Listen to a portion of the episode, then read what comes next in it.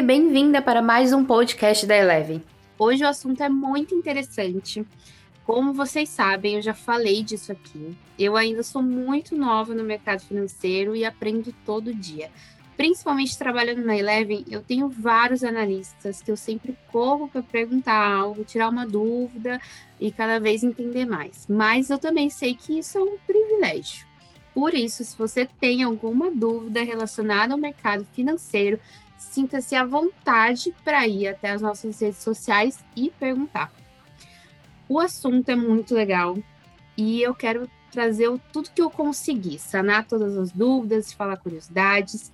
Hoje a gente vai falar de trade, estratégias, cuidados e algumas dicas. E para falar desse assunto comigo, eu convidei a nossa analista técnica, Jéssica Feitosa. Bem-vinda. Oi, Teca, obrigada. Oi, pessoal, obrigada aí pelo convite. Teca, um prazer enorme sempre estar aqui com vocês. Recentemente fiz o primeiro, agora acho que já estou indo para o meu segundo terceiro. Daqui a pouco tô craque, mas a gente ainda está pegando jeito por aqui. Espero conseguir ajudar aí a sanar as dúvidas e deixar aí alguns tópicos claros em relação à estratégia para os nossos ouvintes. A gente vai dividir, então, a nossa conversa para quem já é trader e quem está no caminho para ser, que é aprender as estratégias. O trade, resumidamente, são negociações de compra e venda de ativo, como ações e contratos futuros. Bom, quem vai começar nesse mundo, qual é o primeiro passo? Bom, eu acho que primeiro passo, o investidor, o trader, como você quiser chamar, ele tem que entender qual o objetivo dele, qual o perfil dele, qual, como ele funciona melhor, vamos dizer assim. Acho que não é qualquer pessoa que pode se tornar um trader. Você, para ser trader, você tem que ter um, um, um tempo aí disponível muito grande para ter um acompanhamento maior do mercado, tá ali acompanhando o mercado tick by tick. Então, requer uma disponibilidade de tempo maior, não é todo mundo que tem esse tempo. Então, para quem busca ser trader, eu acredito que você primeiro precisa identificar seu perfil, qual tipo de operação que você se identifica e também ver se você tem um tempo disponível para estar tá fazendo aquele tipo de operação, por exemplo. É, se você é um, por uma pessoa que gosta de operar, é, fazer day trade de contratos futuros, você tem que estar tá ali acompanhando o mercado ao longo de todo o dia, tic by tic, de olho na agenda econômica, no noticiário. Então, acredito que, bom, para você ser esse tipo de trader, você tem que estar tá aí o tempo todo, o dia inteiro ao longo do pregão, sentado na frente do computador acompanhando o mercado e nem todo mundo consegue. Então, eu acho que o primeiro passo é você identificar qual a sua disponibilidade de tempo, qual o seu perfil, se você está disposto a tomar risco, se você é uma pessoa um pouco mais conservadora, e a, pra, a partir daí você conseguir encaixar as melhores operações, as melhores estratégias para o seu tipo de, de perfil. É, e a gente tem alguns tipos de trade que são mais famosos, né? Inclusive, que você mesma faz recomendações, né? Como day trade, swing trade, long short. Você pode explicar mais ou menos como que são esses tipos e quais que são essas diferenças? Claro, vamos lá. Começando pelo day trade.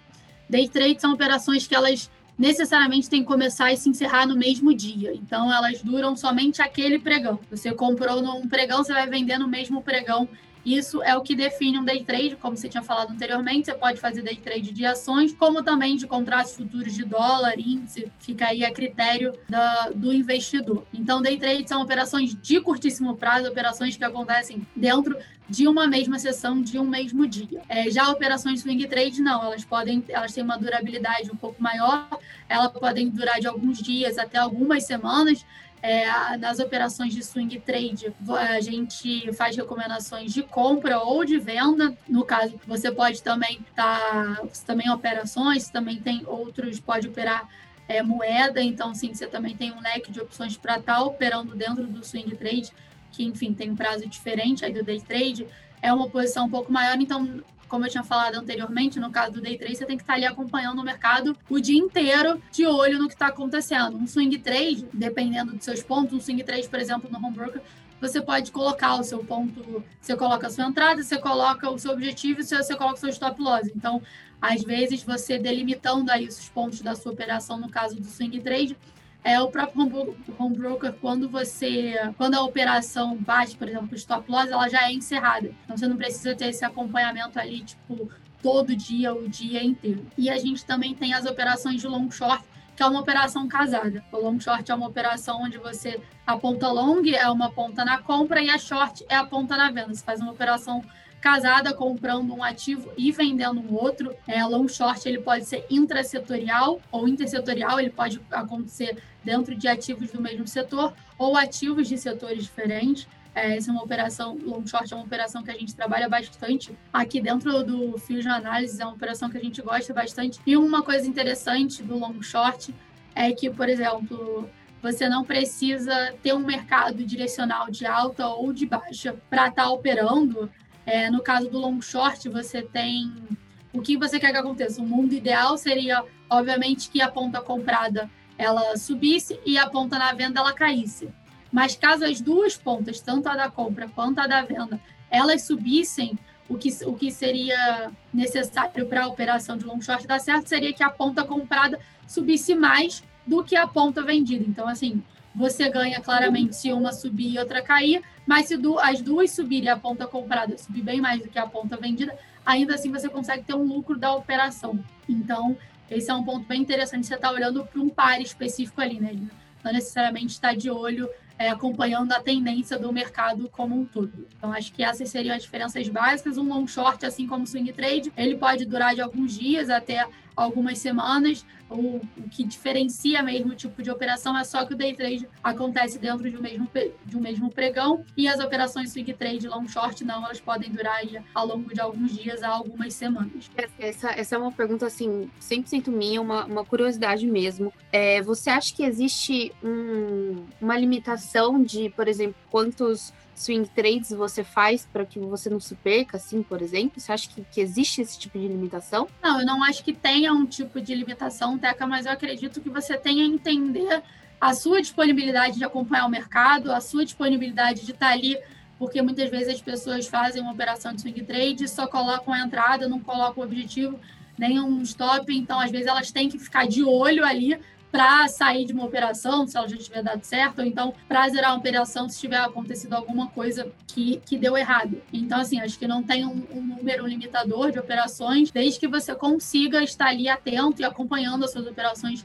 que estão em andamento, ver como elas estão funcionando, sempre controlando o manejo de risco, que é uma coisa muito importante. É legal, a gente sempre gosta aqui de fazer isso por exemplo, operação de swing trade, já, quando você vê que a operação está dando muito certo, que ela, vamos supor, o objetivo da operação seja para ganhar 15%, ela já esteja dando ali uns 8%, uma, uma métrica aqui, a gente gosta sempre de, por exemplo, subir o stop, o stop loss, que a gente chama que seria o caso bata aquele ponto negativo para encerrar a operação. Então, a gente sempre acha interessante, sim, se a operação está dando muito certo, para você garantir aquele lucro, é sempre legal você subir o stop loss. Então, assim, não precisa ter o acompanhamento ali ao longo de um pregão inteiro, de um pregão inteiro todo dia, como seria o caso do day trade, mas você tem que ter uma ideia, obviamente, você não vai ter 10 operações swing trade em andamento, sendo que você é uma pessoa super ocupada, não tem tempo de olhar mercado, porque assim, a chance de dar errado se você não consegue fazer esse controle, esse manejo de risco, é muito maior. Então você tem que adequar o seu perfil e a sua disponibilidade de estar tá ali, tipo, acompanhando as operações que você quer ter posição. Você falou aí de risco, né? E eu acho que falar de trade não tem como não falar de risco, né? E para mim, falar de risco é, em um tipo de operação como essa é justamente você entender a sua estratégia, né? Estudar, entender o movimento no mercado, qual é a tendência, escolher o papel, como o Rafi sempre fala, seletivamente, né? Quais são os principais riscos e os erros que as pessoas cometem ao montar uma estratégia? Bom, eu acho que a gente falou lá no início, né, que as pessoas elas têm que ter muito bem definido o perfil, a estratégia que elas querem seguir, porque senão é, aí entra muito emocional, psicológico da, dos investidores, que sempre normalmente é o que acaba com muitas operações, muitos trades, é isso, é você se agarrar no papel. Então, vamos supor, você tem uma operação de swing trade e aí acontece alguma coisa, você na sua cabeça você tem um ponto que se perder aquele ponto, você vai zerar a operação porque você vai assumir aquele prejuízo e vida que segue. Só que muitas vezes o que acontece? Chega ali mais ou menos na, no ponto que para você era o ponto que você estava disposto a perder, mas você não aceita. Você decide ainda, se fala, não, acho que no longo prazo vai funcionar, vou carregar mais um pouquinho. Aí operação, e aí a ação continua caindo, continua caindo, você está comprado nela, e aí você chega no momento que você já está desesperado, você não sabe o que fazer. Então, eu acho que a gente tem que ter um controle do risco, como eu falei há pouco, se a operação está dando muito certo, sobe o stop loss para garantir que o lucro dessa operação, mesmo que seja um pouco menor do que está dando retorno naquele momento. São pontos que eu acho assim essenciais para você estar tá fazendo operações de swing trade, de long short. Primeiro, você tem que ter de, decidido, determinado qual é o seu objetivo, aonde você quer chegar com aquela operação. É, você tem que ter, ó, eu quero chegar até aqui e se eu perder até tal ponto, eu aceito perder até tal ponto. Você não pode extrapolar esses pontos. Porque a partir do momento que você começa a extrapolar esses pontos, é, isso pode acabar prejudicando uma operação ou diversas operações suas. Muitas vezes as pessoas, quando estão com operação ganhadora, elas querem encerrar logo para garantir o lucro, mas quando elas estão com operação perdedora, elas acreditam piamente que em algum momento aquilo ali vai mudar. Elas têm certeza que, tipo, não, uma hora vai. E aí o que muita gente acaba fazendo também é preço médio. A ação continua caindo, caindo, caindo. Você não botou um stop loss na sua operação, você já está completamente perdido. E aí você começa a comprar mais para diminuir o médio, e às vezes vira uma bola de neve e você já nem sabe mais o que você está fazendo. Então, assim, eu acho isso é um risco muito grande, é uma coisa que acontece muito, ainda mais com investidor iniciante, né? Que ele está ali começando, conhecendo, putz, primeira operação, primeiras operações, não quer sair com a operação no prejuízo e acha que uma hora vai, ou então vai muito porque ouviu fulano falando para comprar, aí comprou sem entender, sem ter um embasamento do porquê, e aí quando vê a operação deu errada, então, eu acredito que sim, que o manejo de risco é uma das partes mais importantes para você estar tá fazendo operações day trade, swing trade. Day trade, então, bateu ali, você tem que realmente encerrar, porque, assim, são operações muito curtas às vezes com um ganho muito rápido. Então você tem que estar tá ali acompanhando o mercado, bater o stop, já zera, parte para outra. É, eu acho que tem que ser esse sentimento. Eu acho que para você ser trader mesmo, você tem que ter uma frieza muito grande porque se você não souber trabalhar o seu psicológico, pode te afetar muito nas suas operações. Então, manejo de risco é uma coisa essencial, você controlar e você ter, ter determinado quais são o seu objetivo, aonde você quer chegar, é muito importante para o trader, para o investidor, para ter aí operações de sucesso. E eu acredito que, enfim, se, se isso não acontecer, a chance de, de ter maiores problemas, se continuar, por exemplo, assumindo uma perda, são muito maiores. Então, sem dúvida, manejo de risco é essencial. E sempre, por exemplo, quando você entrar numa operação, você olhar a relação risco-retorno. Ah, eu vou entrar numa operação que eu quero que dure aproximadamente uma semana. Meu objetivo é, meu alvo está ali para ganhar 10%. Sua disponibilidade de perda, ela tem que ser menor.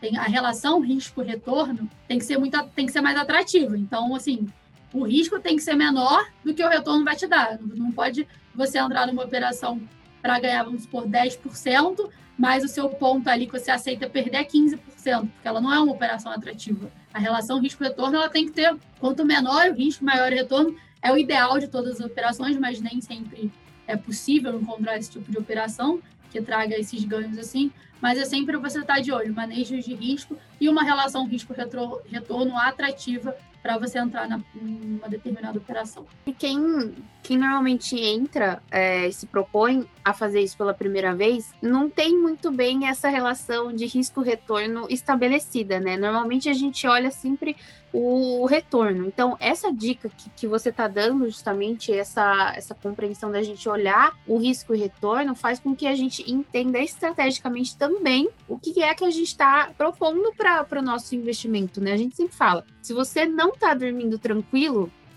para. Então, reveja Sim. a sua estratégia, reveja o que, que, qual que é o seu objetivo mesmo, o seu perfil e entender o que que tá tirando o sono, assim, né? E eu acho que isso é muito importante. Eu não sei se isso é verdade, mas uma vez eu li em uma pesquisa que eu estava fazendo sobre trade que é, requisitos básicos para você ser trader: controle emocional forte, isso eu, eu pessoalmente concordo completamente. controle financeiro pessoal, conhecimento do mercado financeiro, ser resiliente e ser estratégico. É isso mesmo? Com certeza, sem tirar nem pôr, é exatamente isso. E como eu tinha falado do psicológico, do emocional, como mexe com o investidor, com o trader, é exatamente isso. Você precisa ter um controle emocional forte. Porque se você não souber lidar, isso vai virar uma bola de neves e, enfim, a tendência é só piorar. Então, sem dúvida nenhuma, acho que esses são pontos de extrema importância para você ser um trader. E como você falou, a gente já comentou anteriormente, é, por exemplo, perfil. Às vezes você, putz, quero ser trader, mas não, não encaixa. Você começa a fazer, você não acha um estilo que te agrade, você passa noites em claro sem conseguir dormir pensando no quanto você está perdendo. Então, assim, você tentou, mas não necessariamente, porque você precisa ter um perfil muito bem estabelecido para você ser trader. Se você não tiver esse perfil, são os pontos que você falou: controle emocional forte, controle financeiro pessoal, conhecimento do mercado financeiro, ser resiliente e ser estratégico, você não consegue. Então, assim, não adianta assim, ah, meu controle emocional é ótimo, eu vou dar conta. Só o controle emocional sozinho não funciona, assim como só você ser resiliente também não funciona. É o conjunto de todos esses pontos que faz de você um bom trader, faz de você ser uma pessoa que consegue ter uma disciplina. Porque acredito eu que, assim, para você ser trader, você tem que ser uma pessoa disciplinada, porque senão você, você também não consegue manter.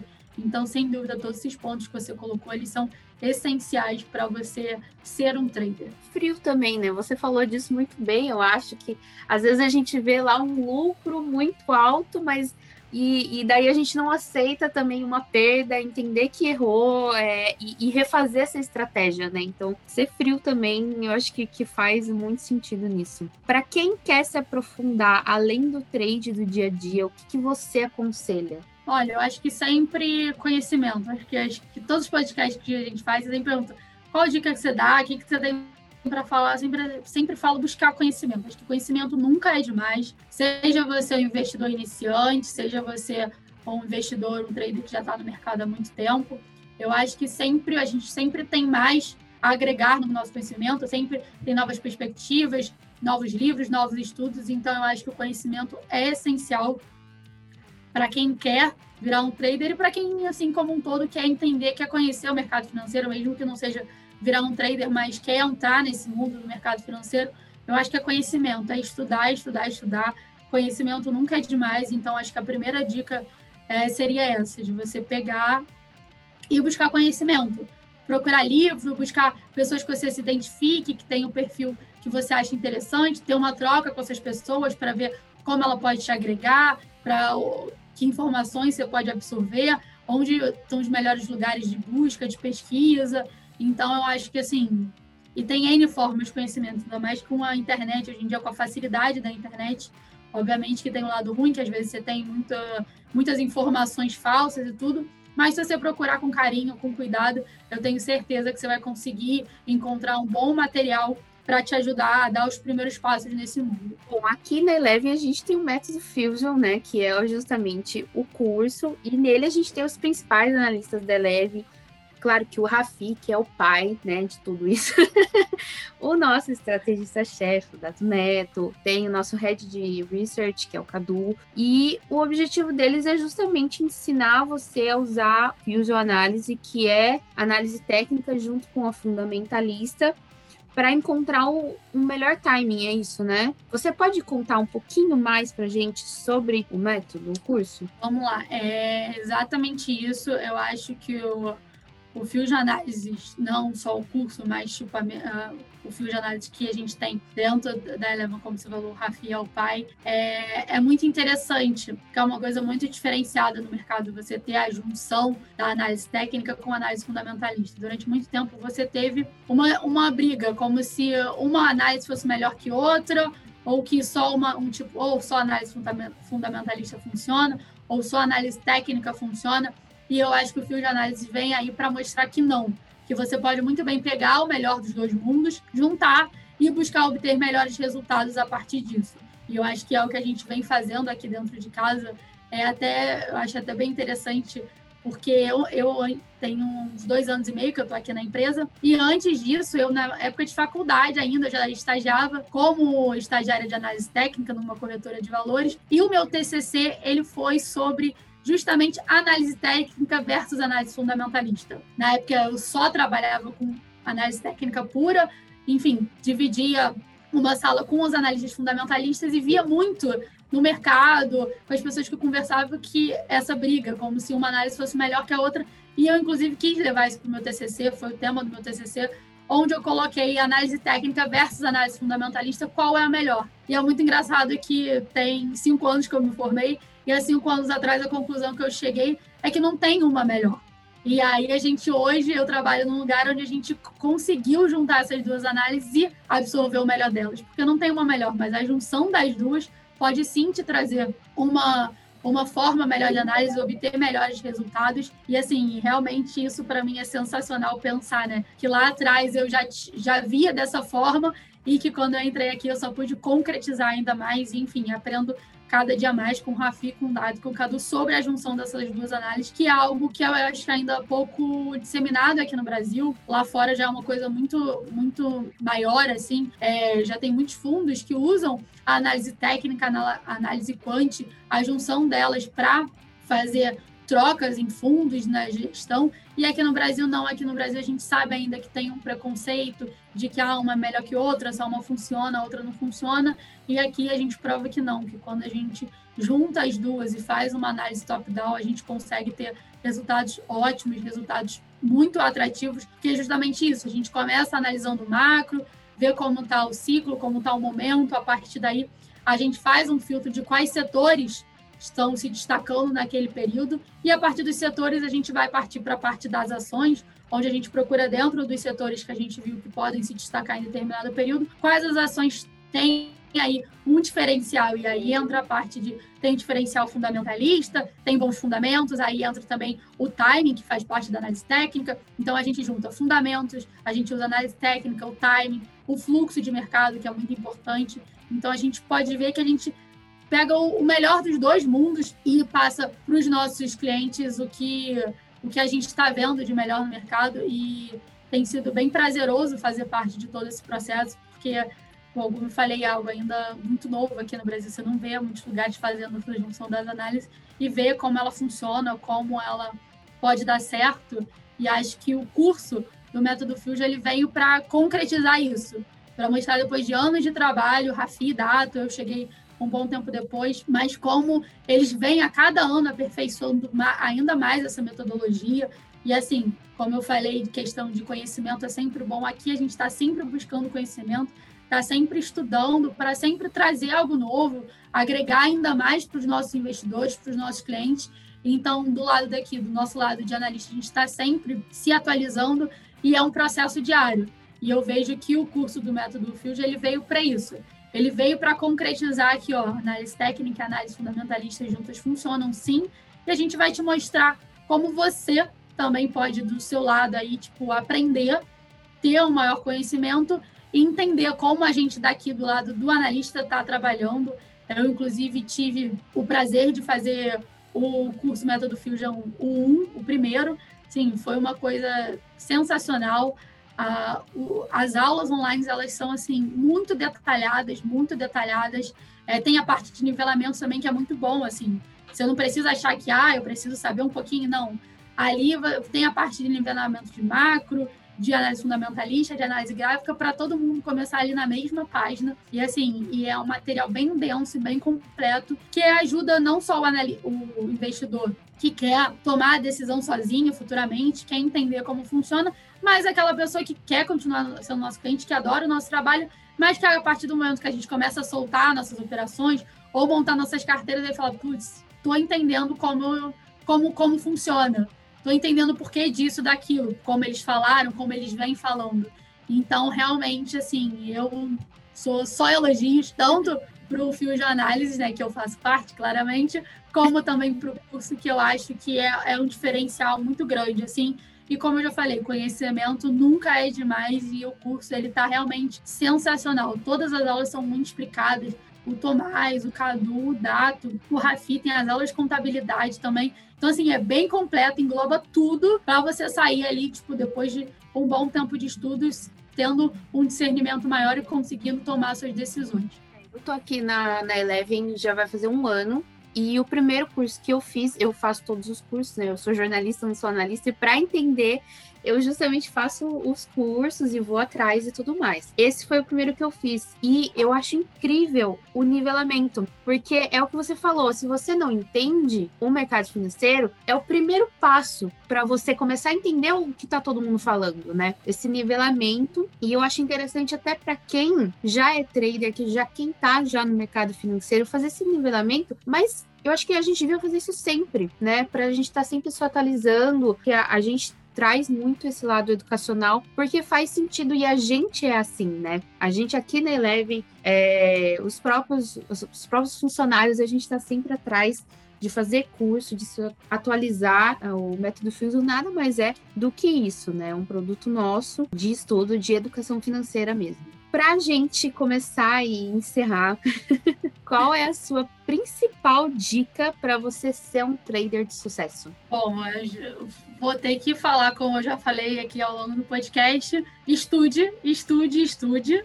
Acho que estudar é sempre a melhor opção. A Teca falou que ela é jornalista e ela sempre faz os cursos que a gente oferece até para aprender mais. E aqui do nosso lado é a mesma coisa. É, não é porque a gente é analista, porque a gente tem certificação, que a gente acha que a gente não precisa, que já sabe tudo, não. A gente tem, sempre tem algo novo, algo a mais a acrescentar no nosso conhecimento. A gente estuda, estuda o mercado brasileiro, estuda o mercado internacional, descobre alguma coisa nova lá fora que tem, que pode ser trazida para o Brasil, que pode ser aplicada aqui também. Então, eu acho que o primeiro, a primeira dica seria essa.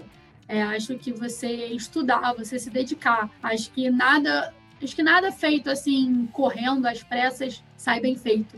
Eu acho que o mesmo vale para você começar a investir, seja até como trader ou seja como um investidor, com fazendo operações mais longas, com prazo maior. Eu acho que é você estudar. Não chegar da noite para o dia e falar assim, vou operar a bolsa, sentar aqui, abrir conta numa corretora e isso. Acho que não. Acho que, tipo assim, você tem que entender seu perfil, você tem que entender seu momento financeiro, quanto você está disposto a perder, quanto você está disposto a investir. Você tem que entender, tipo, ah, qual a disponibilidade que eu tenho de acompanhar mercado, se eu, se eu tenho essa sensibilidade, esse conhecimento para fazer sozinho, se eu preciso de, de apoio, por exemplo, de uma casa de análise da gente, para ajudar com alguns relatórios, algumas coisas que eu ainda não domino e talvez não seja o meu ponto de interesse. Então, assim, se você parar para pensar, todos os caminhos te levam a estudar para você tomar as melhores decisões. E isso claramente vale para o mercado financeiro, vale para você ser trader. Então, eu, eu ficaria aí novamente, é um pouco repetitiva, mas eu ficaria aí com essa dica do claramente estude, porque eu acho que a longo, a longo prazo vai te agregar muito. E com o passar do tempo, com o passar dos meses, anos, você vai ganhando mais confiança, você vai aprendendo a ter o, uma, fazendo, a fazer o manejo de risco, você vai melhorando o seu emocional, o seu controle emocional. Então, assim, mas o primeiro ponto, ponto de partida, seria de fato estudar. A minha dica é estudar também, mas não só o mercado, estudar sempre a estratégia com muita calma, entender o que está fazendo sentido para você e o que não tá. É o que a gente falou antes. Se você não tá dormindo tranquilo, alguma coisa tá errada. Então entenda seu perfil, estude o seu perfil, estude de novo a estratégia. E é isso. Jéssica, obrigada pela presença. Eu que agradeço, Teca. Obrigada pelo convite, obrigada, ouvintes. Espero que todos tenham gostado. E é isso, de caminho da Teca, continue estudando sempre. Bom, gente, esse foi mais um podcast da Eleve. Você gostou? Siga a gente nas redes sociais e faça sua inscrição no nosso YouTube. Até semana que vem.